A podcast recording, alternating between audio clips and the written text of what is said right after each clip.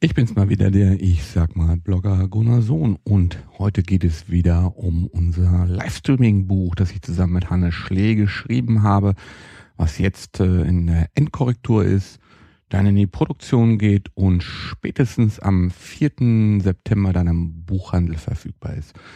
Bei Amazon, das haben wir ja schon ein paar Mal gesagt, kann man es jetzt schon vorbestellen. Und ich wollte ja so kleine Lesefrüchte aus unserem Opus präsentieren. Ich habe mich so ein bisschen jetzt erstmal konzentriert auf die Geschichten, ähm, die ich geschrieben habe, aber ähm, in den nächsten Tagen und Wochen kommen dann natürlich auch noch Kapitel, die der Hannes geschrieben hat. Der hat sich ja mehr, sag mal, um die technischen Dinge bemüht. Also, wie man ein Hangout on Air oder Livestreaming organisiert, welche Technik man benötigt, welche Software es gibt, welche Dinge man beachten muss beim mobilen Einsatz und vieles mehr. 250 Seiten kompakte Informationen über Livestreaming, alles, was man dazu wissen muss. Und wir haben natürlich uns auch sehr intensiv mit den Anwendungen und den Inhalten beschäftigt. Das war so ein bisschen mein Schwerpunkt in meinen Kapiteln, die ich verfasst habe. Und ähm, heute geht es um das Kapitel vernetzte und offene Kommunikation im Kundenservice, warum Unternehmen Netzwerkeffekte unterschätzen, die Kommunikation für Abwesende vergessen und die Weisheit der Kunden missachten. Märkte sind Gespräche. Schön wär's. Die erste These aus dem populären Clue Train Manifest zählt wohl zu den größten Missverständnissen der kurzen Rezeptionsgeschichte des Internet. Zwölf Jahre nach dem Erscheinen der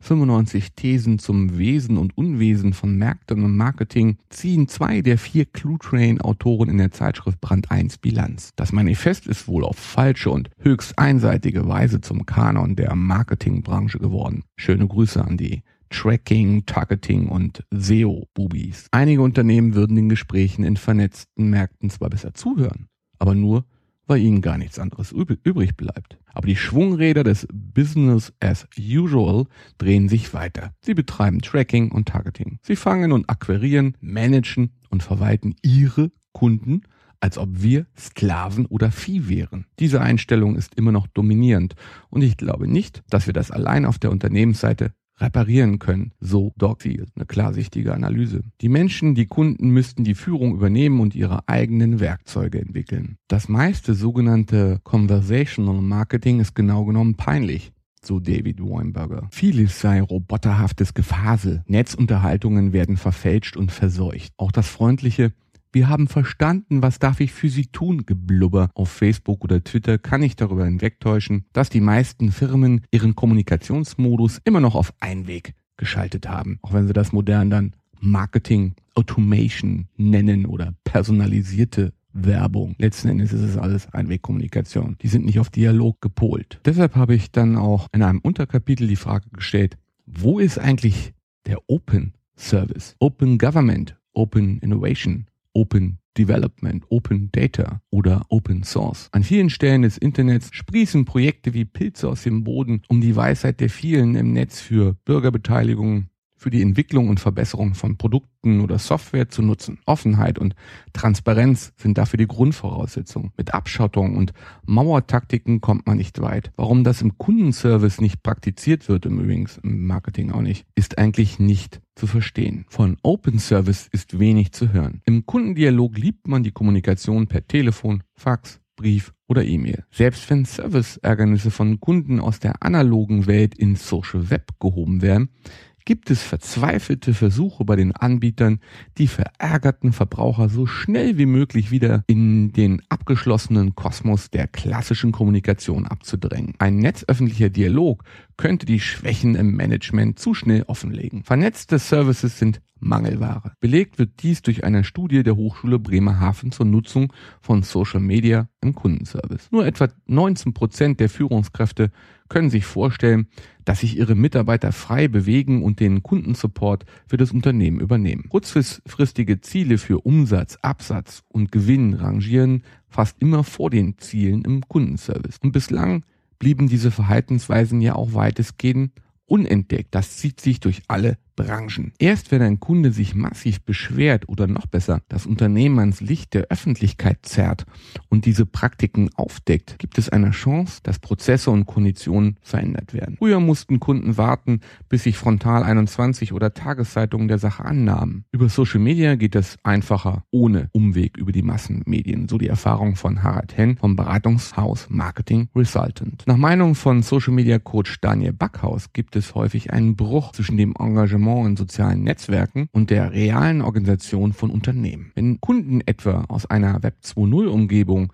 auf die normale Homepage eines Anbieters stoßen, erleben sie Angebote, die von Formularen geprägt sind. Ein öffentlicher Dialog finde auf den Firmenwebsites nicht statt. Die Schwarmintelligenz entlarvt die Textbausteinwelt des Managements, übrigens auch bei automatisiertem Marketing. Der soziale Austausch über die Marketingplumpen und vertriebsdreisten Semantikblasen kann sich für Anbieter verheerend auswirken. Der selbstorganisierte Kunde ist den Unternehmen schon meilenweit voraus, bestätigt Service-Experte Andreas Klug vom Kölner Softwareunternehmen iTex. Die Beziehung zwischen Unternehmen und Konsumenten ist eine Geschichte voller Missverständnisse und Medienbrüche. Während wir immer häufiger zu Smartphones und Tablets greifen, um alltägliche Angelegenheiten zu lösen, vertrauen viele Unternehmen immer noch auf analoge Servicekonzepte. Während wir bei Serviceanfragen nur noch in jedem dritten Fall Mal zum Telefon greifen, wickeln Unternehmen immer noch 75 Prozent aller Vorgänge telefonisch im Callcenter ab. Ein Missverhältnis und auf Dauer ein teurer Irrtum. Soweit das Zitat. Dabei bieten vernetzte Services eine Vielzahl von Optionen, den Dienst am Kunden zu verbessern. Ein entscheidender Vorteil der Netzkommunikation sind die Möglichkeiten für die Analyse der Kundenanliegen, also die Personalisierung von Informationen. So bieten Apps nicht nur die Identifikation des Kunden, sondern auch sehr viele Möglichkeiten für die Datenanalyse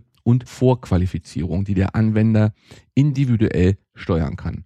Und ich rede jetzt hier nicht von irgendwelchen Vertriebsmaßnahmen, sondern von Kundenservice. So kann man den Blindflug im Service beenden. Der Kunde entscheidet die Kommunikationsform und der Anbieter stellt sich genau auf das ein, was in der App abgerufen wird. Man braucht nicht mehr in der Warteschleife zu verwesen oder ständig sein Anliegen zu wiederholen. Zudem wird die Autarkie des Kunden gestärkt. Bislang wartet man auf diese Apps vergebens. Man benötigt mitdenkende Dialogsysteme und das ist nur mit den Mitteln der Informatik und künstlichen Intelligenz möglich, weiß Andreas Klug. Um das zu erreichen, müssten die Unternehmen allerdings zuerst eine neue Gesprächskultur entwickeln, empfiehlt Patrick Breitenbach von der Karlshochschule. Das Netz bietet unheimlich viel Raum für Informationen und Wissen, die dauerhaft abrufbar sind. Es könnten ganz neue Instrumente der Marktforschung zum Einsatz kommen, die ein relativ ungefiltertes Bild der Beziehungen zwischen Unternehmen und Kunden liefern, im Gegensatz zur klassischen Marktforschung. Ein Verständnis für die neue Aufmerksamkeitslogik